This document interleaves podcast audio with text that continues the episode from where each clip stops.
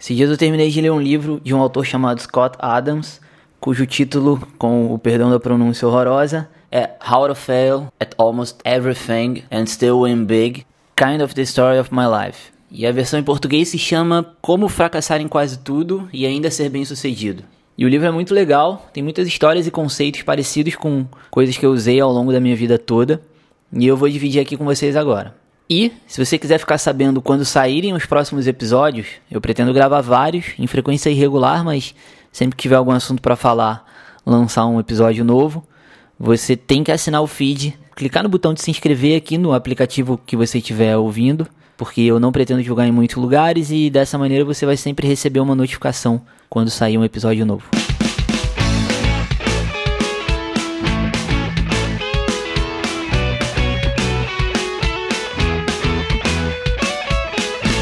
E o Scott, para quem não sabe, é o autor de uma tirinha chamada Gilbert. Aquelas tirinhas clássicas de jornal, certamente uma das tiras mais bem sucedidas da história. Talvez a, a maior delas seja Calvin and Hobbes, mas acho que o Gilbert deve estar ali no top 10. Era bem popular no Brasil, inclusive. Eu não sei se hoje em dia ainda publicam no jornal, acho que sim, mas sei lá, acho que ninguém lê jornal mais. E mas eu lembro que quando eu era moleque, tinha tudo que é jornal, Globo, Dia, enfim, jornais que eu lia aqui no Rio. E eu mesmo criança gostava bastante. É, apesar de ser um, uma tira baseada no dia a dia, é um, o Gilbert é um personagem clássico executivo de, uma, de um escritório, né? Mais ou menos como se fosse uma espécie de The Office em forma de cartoon. É, muitas piadas são para adulto, né? Adulto que consegue é, que, enfim, vive também o dia a dia de um escritório e consegue entender.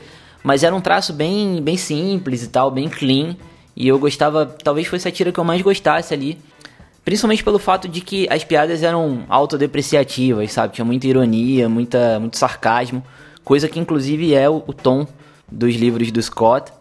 E esse é. é ele tem talvez umas duas dezenas de livros lançados.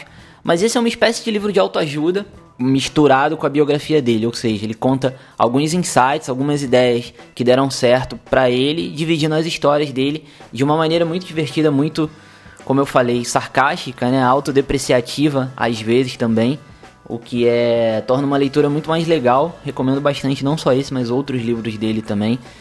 E ele ficou muito famoso no ano passado com uma série de blogs que ele fez, aliás, no ano retrasado, em 2016 uma série de blogs que ele fez falando sobre a campanha do Donald Trump, numa época em que ninguém apostava na eleição do Trump, nem na, na seleção do Trump pra, como candidato republicano, né, nas primárias.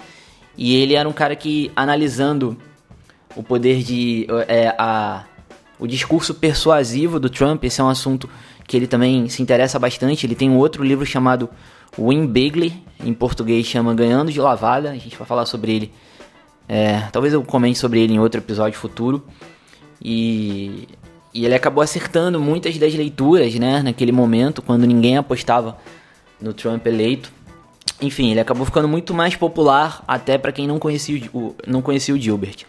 Mas esse livro aqui é, é, tem umas coisas bem legais, apesar de eu não gostar muito de livros de autoajuda. Acho que a vida inteira eu nunca devo ter lido nenhum.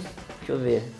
Talvez o, o Poder do Agora, que é um livro bacana até, é, certamente um livro de autoajuda, mas não me lembro de ter procurado um livro de autoajuda assim. Quando eu falo isso não é pra exibir virtude do tipo, oh, eu não preciso de auto, autoajuda. Eu acho que esse tipo de livro é, é legal para todo mundo, mesmo os que são mais clichêzão e tal, porque muitas vezes eles repetem coisas que a gente já sabe, mas que para determinado tipo de pessoa é necessário ouvir alguém dizendo de novo, né, para que você se estimule a fazer, do tipo, ah, tem que acordar cedo, fazer exercício, se alimentar bem, enfim. Esse próprio livro aqui também passa um pouco sobre isso, mas me interessou mais umas coisas que são um pouco fora do padrão aqui, sabe? E eu vou dividir em alguns, eu separei aqui alguns pontos, né, alguns capítulos. São são pequenos artigos curtos assim, capítulos curtinhos. É um livro pequeno, bem fácil de ler. Muita gente que conhece o podcast do Forbet sabe que lá a gente fala bastante sobre livros e recebo muita mensagem falando, pô, me indica outros livros aí e tal. Então, como lá não é um espaço para fazer isso, eu resolvi comentar aqui um pouco sobre alguns dos livros que eu li recentemente. E aí eu vou pegar os principais pontos e falar um pouquinho sobre eles. E o primeiro, logo de cara, e um dos mais legais, é que ele diz que paixão é uma bobagem. E eu concordo plenamente. A paixão pelo que você faz, né?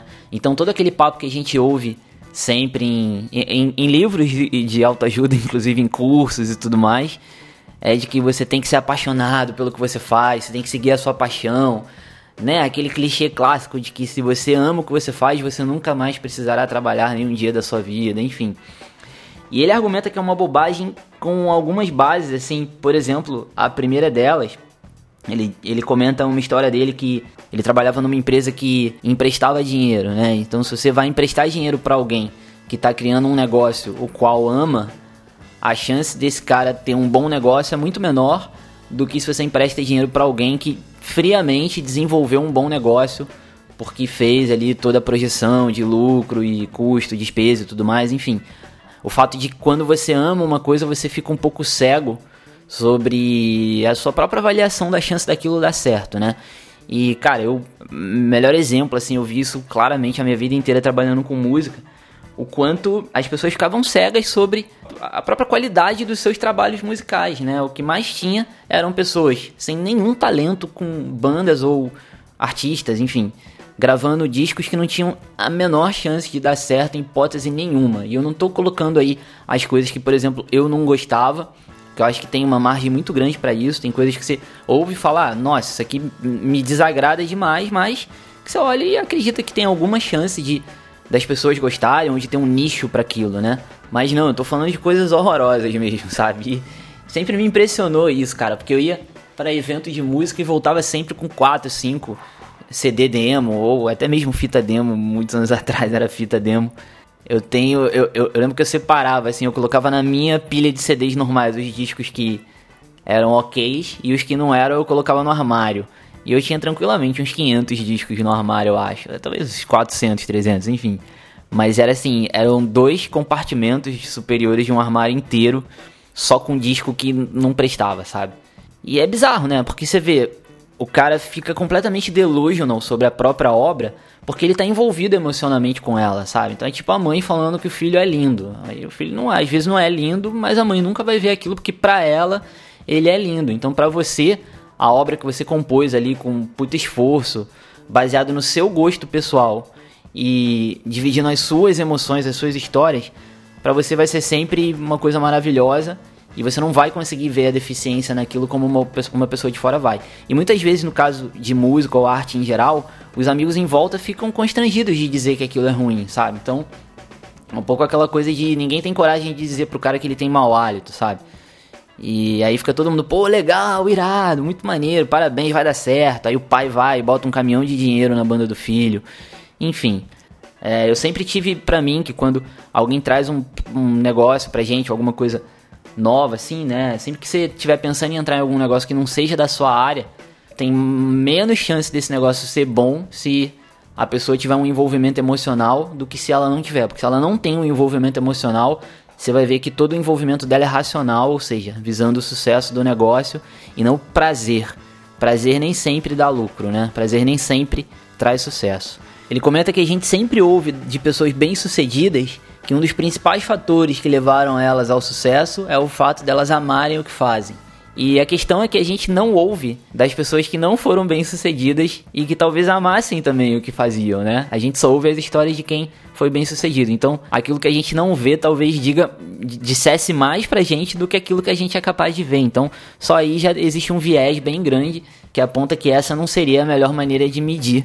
E a outra razão é que essas pessoas jamais vão dizer que elas foram bem sucedidas porque elas trabalharam muito mais do que as demais, ou porque elas tinham mais talento do que as demais, ou porque, sei lá, elas viram uma oportunidade que as outras não viram, sabe? Ninguém vai chegar e falar assim, ah, eu, minha empresa deu certo porque eu sou melhor mesmo, eu, eu acho que eu sou mais inteligente, é, eu virava à noite trabalhando, não. É mais fácil o cara dizer que amava o que fazia porque isso parece algo mais acessível para todo o resto, né? Fica mais simpático dizer isso. E por parte dos cursos e livros de autoajuda, fica parecendo que é algo é, é, é, vendável, né? Então, se você virar pro cara e falar, ah, se você amar o que você faz, o cara olha para você e fala, pode crer, muito obrigado por esse conselho. Ninguém compra aquilo que você vai dizer o que o cara não quer ouvir. A gente tem essa impressão distorcida, na minha opinião, totalmente distorcida, em razão desses elementos que o Scott muito bem colocou aqui. E ele dá um outro ponto aqui também bem interessante, que é o fato de que muitas vezes a gente ama coisas, ou melhor, a gente tenta fazer coisas que não dão muito certo, ou começam a, a, a ter um caminho que não dá muito certo, e a gente acaba migrando para outras. Então também existe um viés nisso. Porque é muito fácil a gente ficar. É, se apaixonar por coisas que dão certo, né? Por exemplo, você é novo, você começa a jogar tênis. E aí você leva puta jeito pro tênis e tá ganhando ali dos seus amigos, levando uma vantagem. Você começa a se apaixonar por aquilo. E o basquete, talvez você não leve o menor jeito e você não vai ter prazer em jogar um negócio que você não tem vantagem, sabe? E aí ele emenda isso já no capítulo seguinte, aliás, em alguns capítulos à frente, dizendo que fazendo uma comparação entre as pessoas que têm a mentalidade orientada a um objetivo, a metas e não a sistemas. Cara, isso é muito foda, porque o que ele mostra é que se você tiver a cabeça orientada a atingir metas, e esse é um outro clichê, né, que todo livro ou curso de de performance, de autoajuda, ensina você que você tem que traçar metas, você escrever ali no num num daqueles papeizinhos que você cola no monitor, meu Deus, esqueci o nome agora você vai ter mais chance de trabalhar para chegar àquele estágio. E ele mostra que, na verdade, você vai se frustrar a maior parte do tempo, porque você vai colocar, por exemplo, uma meta, é, eu vou perder 15 quilos. E aí você vai criar ali maneiras e vai se esforçar todo o tempo até que você perca 15 quilos. Enquanto você não perder os 15 quilos, você está se frustrando, você está colocando um peso sobre si mesmo, de que você está longe da sua meta, por exemplo, que você tem que chegar na sua meta, quando na verdade é muito mais fácil você estabelecer um sistema que te permita perder peso, ponto final, sem estabelecer uma meta de número, né, específica, e aí isso vale para qualquer outro exemplo, obviamente. E se você seguir o seu sistema, invariavelmente você vai chegar no resultado que você quer chegar. Seja ele perder 14 quilos, perder 15, perder 16, ou enfim, arrumar um emprego que você quer, levar a sua empresa para a direção que você quer, é, no caso de um jogador de pôquer, por exemplo, a gente fala muito isso para os jogadores aqui do Forbet. Não dá para o cara que é, vive numa carreira que depende muito de vários elementos do acaso, né?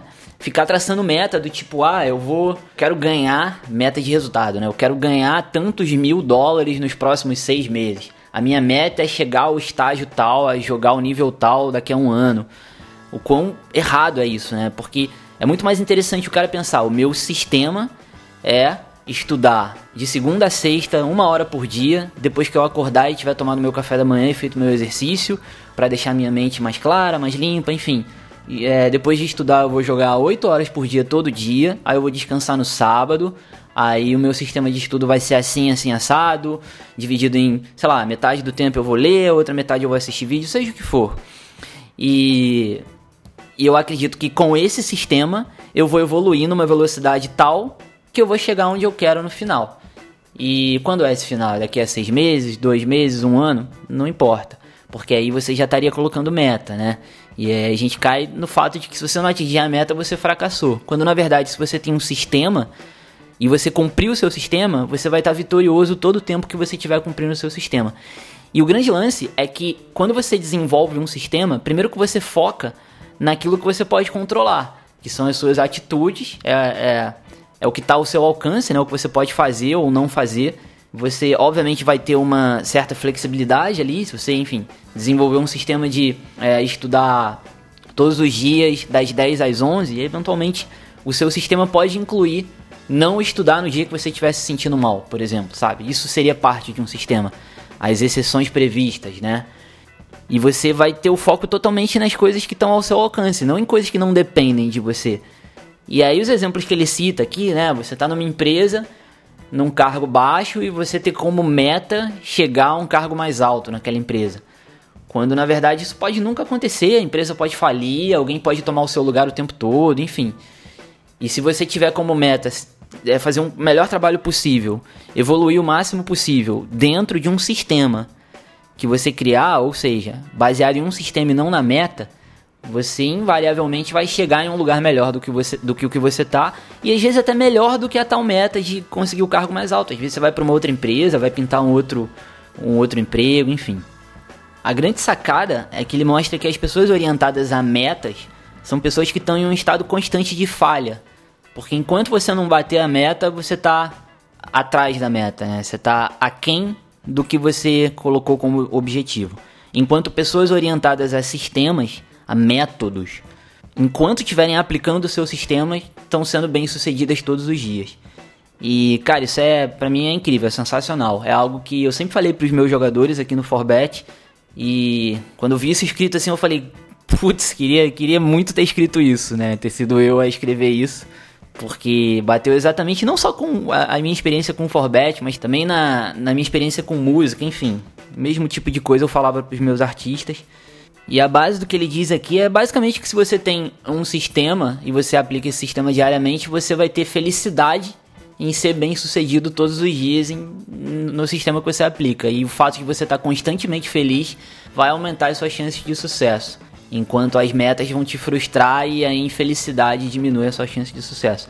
Ele cita dois exemplos muito bons. Um é você imaginar, por exemplo, que a sua meta, se você é um atleta olímpico, a sua meta é ganhar uma medalha de ouro, sabe? Aí pô, você vai ter um cara bem sucedido e todos os outros frustrados, né?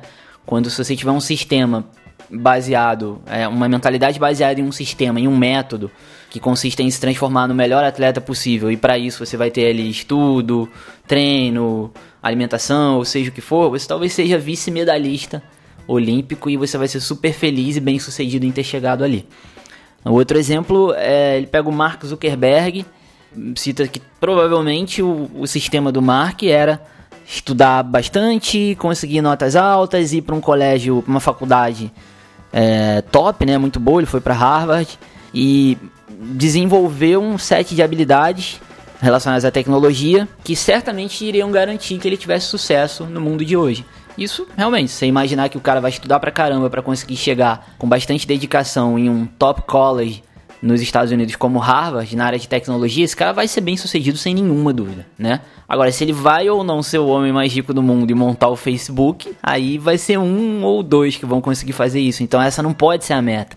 E aí ele já dá deixa aqui pro elemento seguinte, que é relacionado à sorte, né? E, e, e de que o seu sistema deve incluir a ideia de você se expor o máximo de vezes possíveis a dar sorte. Como ali o caso do Mark Zuckerberg, né? O cara que monta o Facebook é um teoricamente é um sortudo, porque é um só que vai montar ali de toda a turma dele, de Harvard e tudo mais. Vários outros poderiam ter sido o tomado o lugar do Zuckerberg, só um vai, vai chegar ali.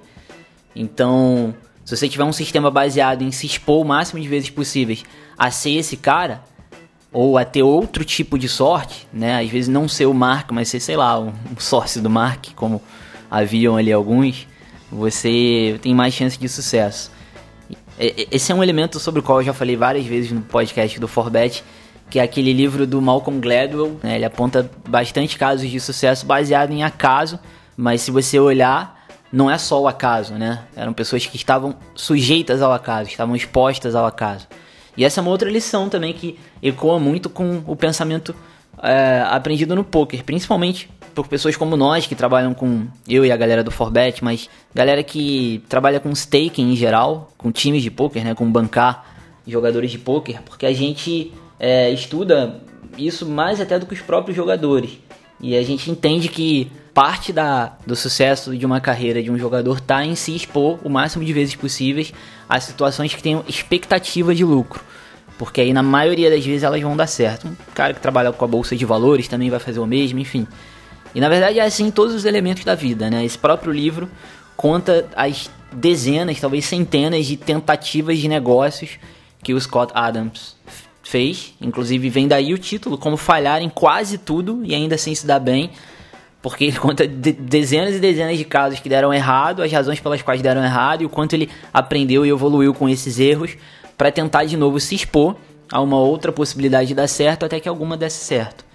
E e a gente vê isso em, em todas as áreas da vida, só que talvez no poker e na bolsa de valores, por envolverem elementos mais matemáticos relacionados à probabilidade e estatística, a gente veja isso com mais clareza. E, enfim, ele cita aqui um, um amigo que é um cara muito talentoso para vendas. Tô falando aqui devagar porque tô tentando ler para me lembrar. No, no, início do livro já não lembro mais o que estava aqui no começo, mas enfim cara é muito, muito talentoso e o cara poderia vender qualquer tipo de coisa, assim, desde casa até frigideira. E aí ele ele escolheu um field, né, um, um segmento que que é muito mais lucrativo para ele, né? E aí, é, é, enfim, o cara teve mais sucesso do que outros vendedores porque ele conseguiu escolher um segmento, ele achou um nicho ali que onde ele se deu bem.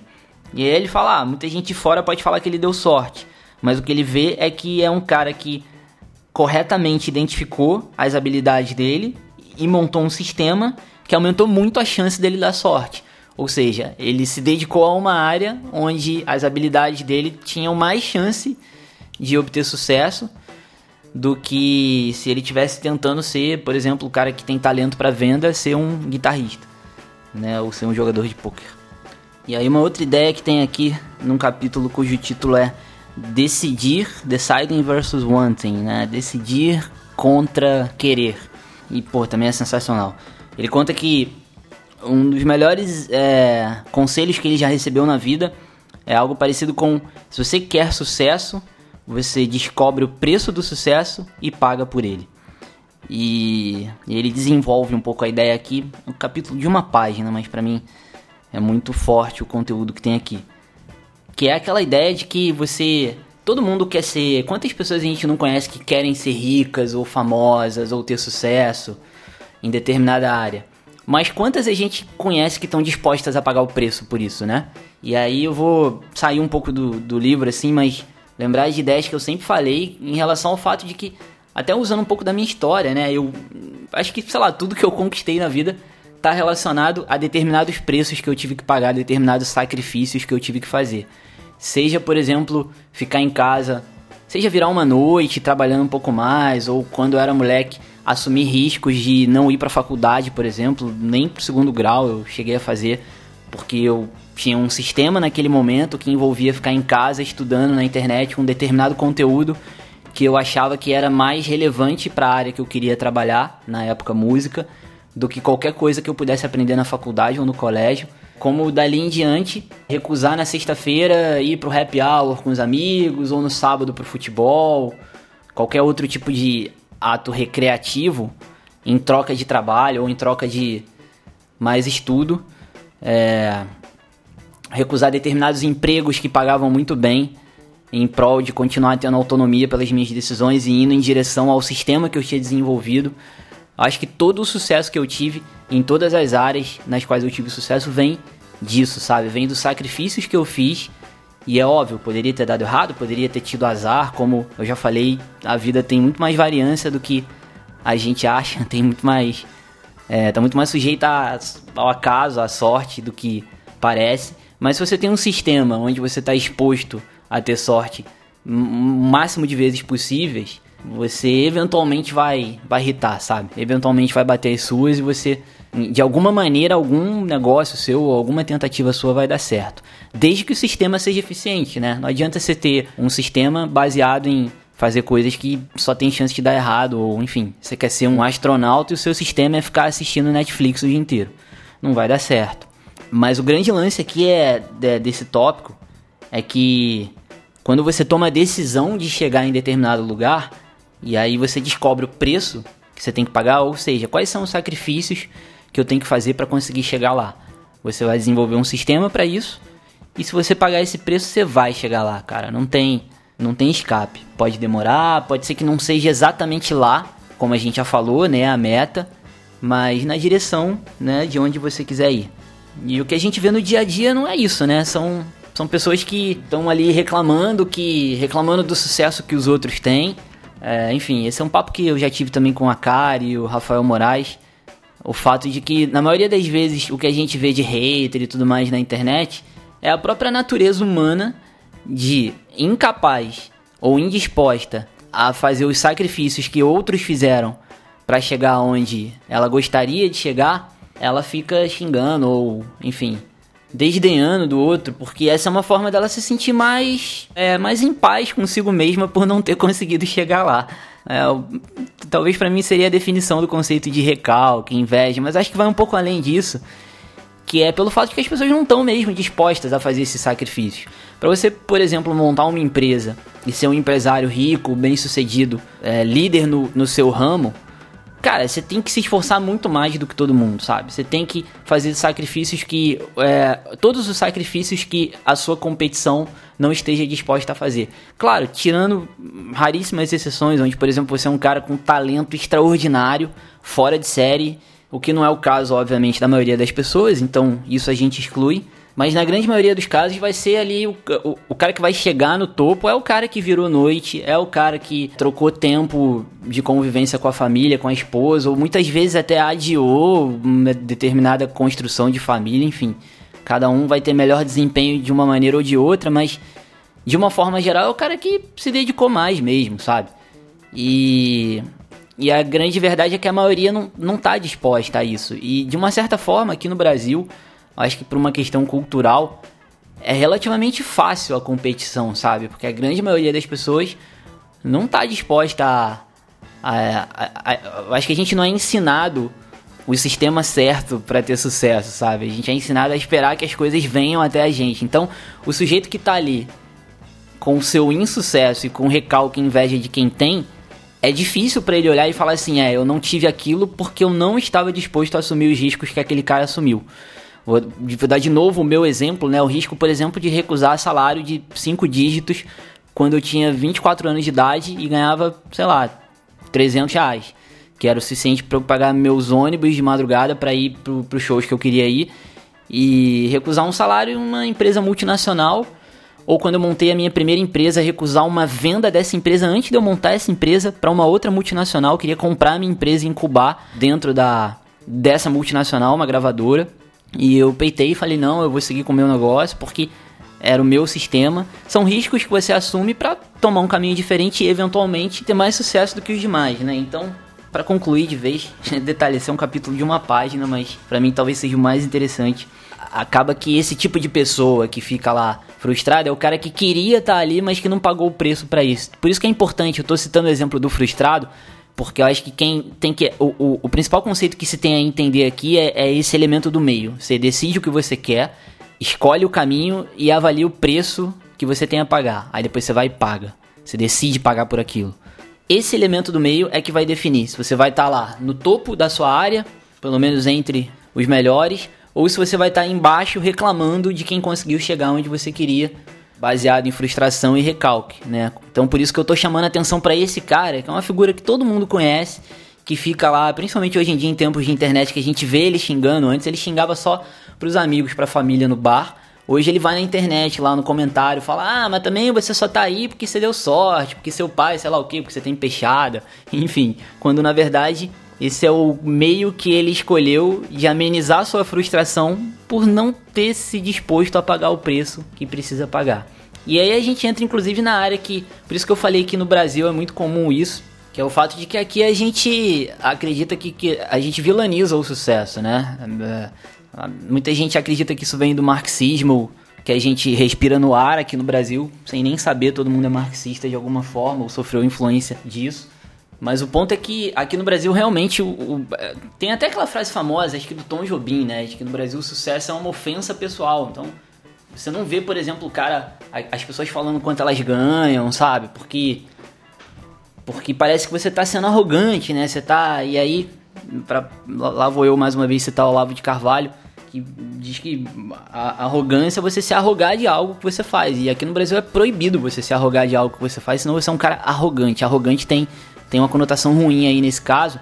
E aí você tem sucesso em uma determinada área, você não pode falar sobre isso, sabe? Você não pode falar, não, eu sou bem sucedido porque eu sou bom mesmo e porque eu me dediquei mais do que os outros, enfim.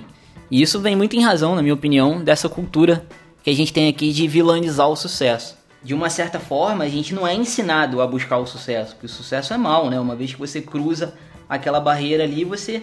Aí, enfim, vem aquela visão. Por isso que tem a ver com essa coisa do marxismo, aquela visão de que, na verdade, se você tem sucesso é porque alguém não teve, se você ganhou dinheiro é às custas de alguém que perdeu, a ideia de que o jogo é um jogo de soma zero e, e que se você tem uma Ferrari é ao preço de alguém tá morrendo de fome. Sendo que, pô, deveria ser exemplo, né? O sujeito que num país como o Brasil consegue ter uma Ferrari, por exemplo, através do seu mérito. Só que aqui a gente imagina que se o cara chegou lá, ele chegou roubando de alguém, só pode ter sido roubando de alguém. A gente é ensinado, sem saber, a pensar dessa maneira, né? E aí, de novo, o Olavo, que fala muito sobre o imaginário. Quantos, é, quantos filmes e a, praticamente toda a nossa literatura e, e as novelas, principalmente as novelas, todas as novelas do Brasil, você pegar 100% dos scripts das novelas desde a década de 70, pelo menos eu já fiz esse exercício para um vídeo que a gente fez lá no canal do Forbet. Você vai ter o personagem do empresário mal, o empresário que trata mal seus funcionários, que é corrupto, que é, rouba da família, sabe? Enquanto o lado bom é sempre o pobre, né? No cinema brasileiro, 90% dos filmes desde a década de 70, mesmo na época da ditadura, inclusive financiados pelo Estado, traziam também essa narrativa, como falei, toda a literatura, enfim. Então, quando a gente consome esse tipo de material, o nosso imaginário, sem a gente perceber, a gente só consegue vislumbrar o que a gente conhece, né? Então a gente passa a imaginar que a realidade é, é isso, né?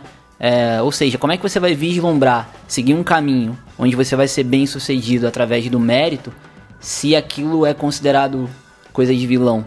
Então a gente acaba involuntariamente optando por caminhos que esperam que o sucesso venha de outras maneiras, né? Que o sucesso venha até a gente. Enfim, poderia ficar horas aqui falando sobre isso, mas vamos avançar aqui para o próximo, que é a ilusão do egoísmo. The Selfishness Illusion. E aí ele diz que, para resumir aqui, existem três tipos de pessoas no mundo: as egoístas, as estúpidas e as que geram peso para as outras. Ou seja, as que são um fardo para as outras. E aí o que ele diz aqui é que a melhor opção é ser egoísta, porque se você for egoísta da maneira certa, você vai ter compaixão o suficiente e você vai primeiro buscar o seu sucesso. Uma vez que você obtenha o seu sucesso, você vai ser muito mais benéfico para a sociedade como um todo do que se você for um peso para as outras, né? Aquela pessoa que suga, por exemplo, que não produz nada e só consome de outros, seja através de, enfim, welfare ou de, enfim, seja o que for, ajuda familiar, doação, whatever. Não importa aí entrar no, na questão dos motivos. A gente fala sobre isso em outro podcast. Aliás, o tempo todo vai ser eu dizendo que a gente fala sobre isso em outro podcast, porque a ideia é fazer vários e vários sobre qualquer assunto que tiver na minha cabeça no momento. É... Mas que em geral as pessoas que têm sucesso dividem muito mais com o mundo do que as pessoas que não têm. E é meio lógico pensar isso, né? E de novo a gente vai ter que combater. Eu sei que para muita gente parece que não, é contraintuitivo pensar isso. E aí eu acho que vem de novo um pouco do marxismo também, porque se você, é, você precisa combater essa ideia de que o sucesso pessoal é algo que tira dos outros. Porque se você pensa o mundo assim, primeiro que está errado, e segundo que você não vai conseguir nunca entender essa ideia que ele está tentando explicar aqui. Porque você vai imaginar que é como assim, o sucesso pessoal está, como é que você pode ser melhor para a sociedade tendo sucesso pessoal se o, seu, se o sucesso é seu? Mas aí vem aquele ponto, né? A gente derrubando a ideia de que a riqueza do mundo é um jogo de soma zero e entendendo que o estímulo ao sucesso pessoal é o que permite que o Steve Jobs crie o iPhone, que o, o Bill Gates crie o, a Microsoft, que o cara da IBM crie o computador pessoal e assim por diante. E isso tudo melhora a vida de milhões e milhões de pessoas no mundo inteiro que toda a evolução tecnológica faça com que a gente se alimente melhor, viva melhor, tenha mais saúde, por exemplo. E isso melhora a sociedade como um todo. Hoje em dia, o iPhone acho que é o melhor exemplo. O smartphone, de uma forma geral, permite que qualquer um tenha. Num smartphone, você tem um poder de gravação similar a um estúdio musical dos anos 80, né? Fazendo uma comparação esdrúxula, mas você consegue produzir algo de sucesso. Tem, inclusive, muitos artistas que fazem isso hoje. Você consegue fazer um videoclipe com o seu iPhone de 600 reais. Seu iPhone usado que você comprou no Mercado Livre coisa que nos anos 80 você precisaria de 100 mil reais para fazer, sabe? E não só consegue fazer o videoclipe, mas você tem toda a capacidade de publicação, graças à internet, graças à evolução tecnológica criada por estes que o fizeram em nome de egoísmo, em nome da vontade de ter cinco Ferraris na garagem. Então aí a gente está tentando um pouco na questão ideológica, mas é porque é preciso derrubar isso de cara essa visão equivocada de mundo para entender que sim, se você pensar egoisticamente, não abandonando sua compaixão, você vai ser muito mais capaz de ter sucesso pessoal e se você tem sucesso pessoal, você vai depender menos dos outros, consequentemente você vai subtrair menos da sociedade e você vai criar mais para os outros, seja através de impostos que você paga, por exemplo, ou de soluções que você gera para problemas do mundo, porque todo sucesso quase todo sucesso em todas as áreas no mundo vem de você resolver um problema que a sociedade tem, um sucesso econômico, pelo menos. Você identifica um problema, você resolve esse problema e as pessoas pagam por isso. Você cria um produto, seja o que for, que as pessoas querem, as pessoas vão pagar por aquilo ali. E se você faz isso, você, o seu sucesso é automaticamente um sinônimo de que você está gerando valor para a sociedade, sabe? Repito que existem exceções, né? Obviamente as exceções não são muito boas, como por exemplo corrupção. Você pode ser um corrupto bem sucedido e obviamente você está subtraindo, mas não é disso que a gente está falando aqui. E aí ele comenta aqui que, por exemplo, pessoas é, bem sucedidas, consequentemente, através do egoísmo, de certa forma, você pode, por exemplo, ser um modelo para outras pessoas, um modelo de sucesso. Isso gera valor para as outras. Você vai ser uma boa companhia para as pessoas que estão perto de você, porque você não vai ficar reclamando do seu insucesso. É, você não vai causar preocupações a pessoas que estão à sua volta, sabe? As pessoas não vão precisar te ajudar como precisariam se você fosse uma pessoa mal sucedida. E, e, ele faz a distinção também de que quando ele fala egoísta, não é aquele cara que fica, por exemplo, só tem dois sanduíches na geladeira e você vai e come os dois, sabe? E não, tem, não, não divide com o, seu, com o seu companheiro de trabalho, por exemplo. E outros exemplos aqui, né, de que a gente é ensinado a vida toda, segundo ele, que é muito mais legal dar do que receber. Só que, resumidamente, para dar a gente tem que ter antes, né? E para ter a gente tem que conquistar. Seria ganhar, né? E ir atrás daquilo, para que a gente possa finalmente dar e dividir. E aí, por exemplo, a obsessão que a gente tem com generosidade faz com que a gente pense muito a curto prazo. E aí, por exemplo, a gente deixa de se exercitar num dia ou de fazer alguma coisa que possa ser boa pra gente para ajudar uma outra pessoa e tal, enfim. E a gente come fast food, ele fala muito sobre alimentação, exercício, que não é muito a minha área, mas até porque eu acho que isso tudo é muito pessoal, ele próprio admite. Mas eventualmente você deixa de fazer um exercício ou se alimentar bem para ajudar alguma outra pessoa e no fim é você que vai precisar de ajuda lá na frente porque você tá gordo, sem saúde, por exemplo, né? E aí ele comenta aqui que basicamente todas as pessoas muito bem sucedidas, a grande maioria, acho que todas é um exagero, uma vez que elas conquistam tudo que elas precisam para viver, elas passam a ter uma orientação muito mais em como elas podem gerar transformação para o mundo do que em conquistar mais e mais e mais. É claro que existem pessoas sociopatas, né, como a gente já citou, e que são egoístas de uma maneira escrota, né? Não é disso que a gente está falando aqui. Mas sim, assim, é, é, a gente pode lembrar de novo do exemplo do Bill Gates, que é um cara que certamente tem. Talvez seja um dos caras mais. que pratica mais filantropia no mundo todo, enfim.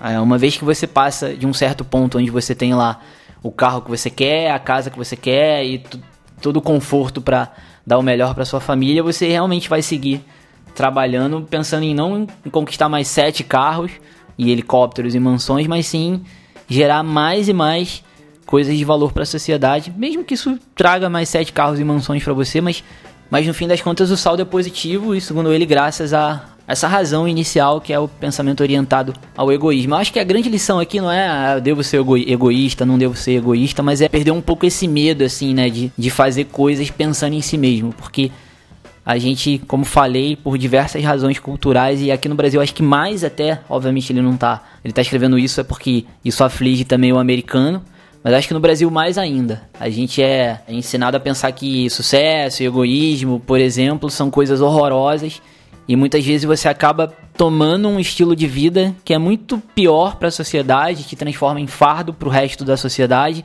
por não pensar egoisticamente de uma maneira que pode ser uma maneira positiva que não causa mal nenhum ao resto do mundo, pelo contrário. E aí tem um capítulo aqui em que ele fala várias coisas, mas eu vou pegar um, um elemento que é o mais interessante. Já estou na página 91, que é o fato de que quando você tem um produto ou uma ideia e você está testando essa ideia, é muito mais interessante você buscar feedback não baseado no que as pessoas dizem sobre o seu produto, mas sim em como elas reagem, o que elas fazem em relação ao seu produto. Então, aí eu me lembro de novo da experiência com música, né?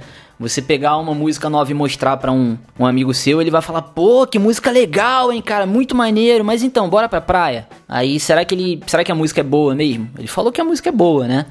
Mas ah, não seria mais legal, o, o, feedback não é mais válido se ele falar assim, cara, bota de novo aí, quero ouvir de novo, gostei. Faz uma cópia pra eu ouvir em casa. Putz, grava logo isso porque eu não vejo a hora de ouvir. Me manda um MP3 pra eu mandar para todos os meus amigos, sabe?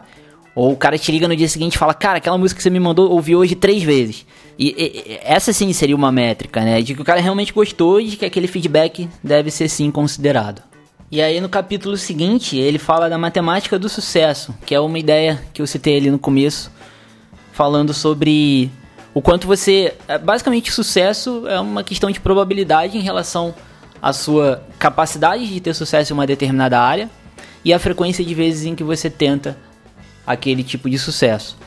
Então ele cita que você muitas vezes está falhando porque você desenvolveu um sistema que tem baixa probabilidade de ter sucesso ou porque você está tentando poucas vezes, enfim. E aí muitas vezes a gente acaba cometendo o erro de, de culpar o, os céus por isso, né? Achar que terceirizar a responsabilidade, enfim, em vez de focar no que está ao nosso alcance, que é aumentar a exposição da probabilidade de ter sucesso é, ou melhorar o sistema, que consequentemente vai aumentar a exposição da mesma maneira da chance de ter sucesso.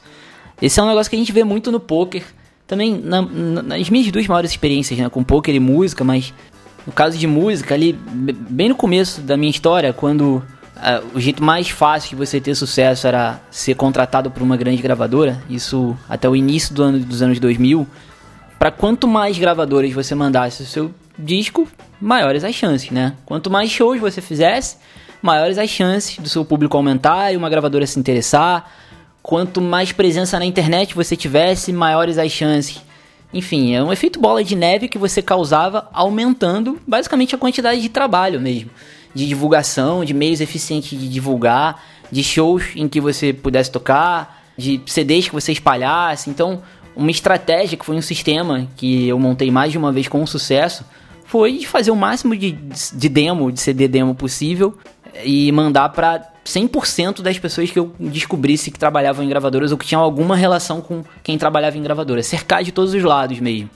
E aí eu vi as outras bandas mandando assim: ah, é, eu vou mandar meu disco pro diretor artístico da Warner. Cara, eu, sei lá, na Warner eu mandei uns 30 discos, sabe? Até pra tia do café eu mandei um disco.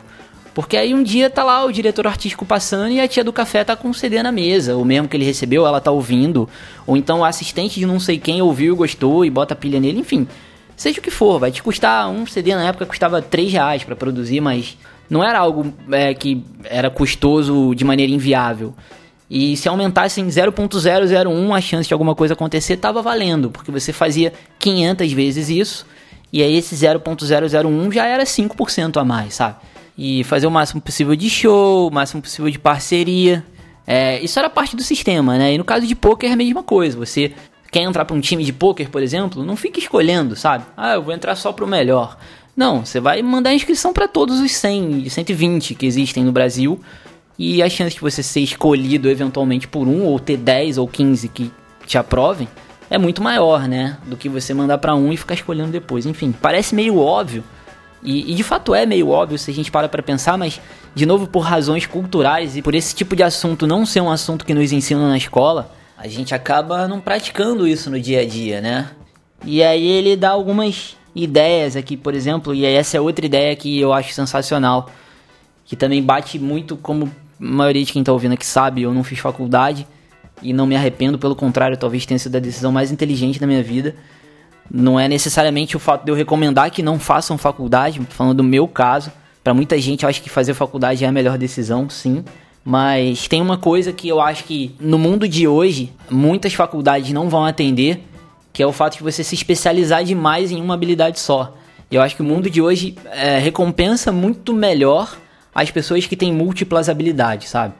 Eu vejo o quanto eu pude desenvolver a minha carreira de uma maneira totalmente diferente, com muito mais sucesso, graças ao fato de eu saber fazer 35 coisas, todas elas muito mal, inclusive como é o título desse podcast, o subtítulo também, inclusive, como vocês podem ver na descrição, que é o fato de que eu não sei fazer nada muito bem, mas eu, eu sei fazer mais ou menos um monte de coisa, né? Então, acho que isso compõe um subset de qualidades que é muito eficiente, cara, que torna você versátil para se virar em acho que torna você mais valioso, sabe? Eu vivo buscando para trabalhar comigo pessoas que tenham habilidades diferentes, sabe? Não só Eu não quero nunca o melhor designer, o melhor programador, mas eu quero um cara, um programador, por exemplo, que saiba se virar no design, sabe? Que saiba escrever um texto quando precisar e por aí vai. Eu acho que hoje em dia o mercado de uma forma geral, e aí eu não falo, na verdade não é nem o mercado assim, mas o mundo de uma forma geral valoriza e, e vai dar muito mais recompensas às pessoas que tiverem múltiplas habilidades. Aí ele fala a mesma coisa aqui e diz algumas dessas habilidades que tornariam você muito mais capaz de ter sucesso em qualquer área que você quiser. Entre elas, ele cita a capacidade de falar bem em público. Isso indiscutivelmente é fenomenal, porque se você não tem boa habilidade é, de falar em público, você vai ter dificuldade de defender suas ideias, você vai ter. vai ser muito menos competitivo em qualquer ambiente de trabalho, sabe? Você vai ser muito menos persuasivo de uma forma geral, isso vai te colocar um handicap algumas habilidades relacionadas à psicologia, que é entender o básico da psicologia humana, saber como as pessoas pensam, saber como as pessoas, por que é que as pessoas pensam o que elas pensam de você, o que elas pensam de você e por aí vai. É, falar da capacidade de escrita, principalmente escrita, escrita corporativa, eu diria, né? O fato de você, por exemplo, saber mandar um e-mail bem escrito dentro de uma empresa ou para fechar um negócio, seja o que for. Accounting seria a capacidade mínima de você gerenciar contas, isso também é incrível o quanto ajuda. É, o básico de design, isso também, putz, parece que quando a gente fala de design, a gente está falando de desenho, né? Aquele cara super talentoso para desenhar. Não, não é isso. É ter a mínima capacidade estética de entender o que, que é feio e o que, que é bonito. Uma capacidade, por exemplo, de arrumar um texto de uma maneira bonita. Não adianta você ser um cara que escreve bem e o seu texto é, é feio, é bagunçado. Você vai escrever bem, mas esteticamente mal. E acho que o design, quando a gente fala design, tá. Acho que estética talvez seja uma palavra mais interessante. Capacidade de conversação é um pouco speaking, né? Como ele falou no início, mas seria um pouco mais específico. Saber enfrentar sua timidez de alguma maneira. Saber uma segunda língua. Ele fala aqui do francês, principalmente, mas eu acho que no Brasil é indiscutível que é o inglês. Se você não sabe inglês, você tá dando muito mole. Eu diria que você é um idiota, inclusive, se você não sabe inglês, porque não é porque você é burro por não saber inglês, mas você é um idiota por não, não, não dar stop agora nesse podcast e começar a aprender inglês. Se você não sabe inglês, não existe absolutamente nada mais importante na sua vida agora do que você aprender inglês. É, ele fala do golfe, no caso dele, por razões que não, não, não, nem adianta eu entrar nesse mérito aqui, porque ninguém no Brasil vai ter benefício em jogar golfe. A mínima capacidade de escrever com a gramática correta, acho que isso é muito bom também. A mínima capacidade de persuasão também acho que é essencial, principalmente no mundo dos negócios. É, entender de tecnologia de uma maneira muito leve e a capacidade de uma, uma técnica básica de voz. Acho um pouco tá um pouco englobado ali na, na timidez, na conversação, principalmente no public speaking. Mas é você saber projetar a sua voz de uma maneira correta, congruente com o que você está dizendo. Enfim, eu poderia estender para outras habilidades, óbvio, mas o conceito que mais importa é entender que, seja você um engenheiro, um advogado, um médico, um vendedor, um jogador de pôquer, um empresário, um músico, enfim, é infinitamente maior a chance de você ter sucesso ou mais sucesso do que o resto do field se você tiver pelo menos o básico de cada uma dessas habilidades ou o máximo de habilidades possíveis que você puder aprender. Acho que entender, por exemplo, no Brasil, entender sobre finanças, que é algo que ele nem cita, que ele bota accounting, mas eu acho que a gente é muito mal educado financeiramente no Brasil. As pessoas não têm a menor ideia do que é juros, do que é imposto, para que, que serve, como se paga, onde se paga. E acabam tomando decisões financeiramente desastrosas para suas vidas, do tipo colocar dinheiro em lugar errado, fazer investimentos ruins, não poupar da maneira certa, enfim, pagar juros onde, onde não se deve, fazer empréstimo ou usar crédito de maneiras erradas ou em momentos errados, né? Coisa que muitos de vocês sabem, mas muitos também não sabem. Eu mesmo, durante a vida toda, nunca soube. Acho que a gente não é ensinado isso aqui e talvez seja uma que eu acrescentaria, mas todas essas outras aqui são um bom resumo, na minha opinião. E aí ele fecha com, na verdade, eu vou fechar com um capítulo onde ele fala sobre sorte, página 218, e ele fala basicamente o que tem no Outliers do Malcolm Gladwell, que é, ele cita por exemplo Warren Buffett, que é um investidor talvez o mais bem sucedido do mundo, que ele diz que se tivesse nascido dois anos antes, talvez as habilidades naturais dele E essas habilidades que a gente tem, seja por genética ou por onde a gente foi criado e como a gente foi criado, são o que vão definir o nosso sucesso, mas de acordo com as oportunidades daquele momento e eventualmente ele não teria encontrado as oportunidades certas que ele encontrou. O melhor exemplo talvez seja o Bill Gates, que nasceu no ano em que quando ele foi para a faculdade ou pro, sei lá, pro segundo grau na escola, não sei exatamente que ano foi, foi justamente o primeiro ano em que um computador pessoal pôde ser, aliás, um computador era disponibilizado para uso dos alunos. E justamente na cidade da escola em que ele frequentava, enfim, se ele tivesse nascido um ano antes, teria sido outro aluno. Se ele tivesse nascido um ano depois, teria sido outro aluno. Em outra cidade, teria sido outra pessoa.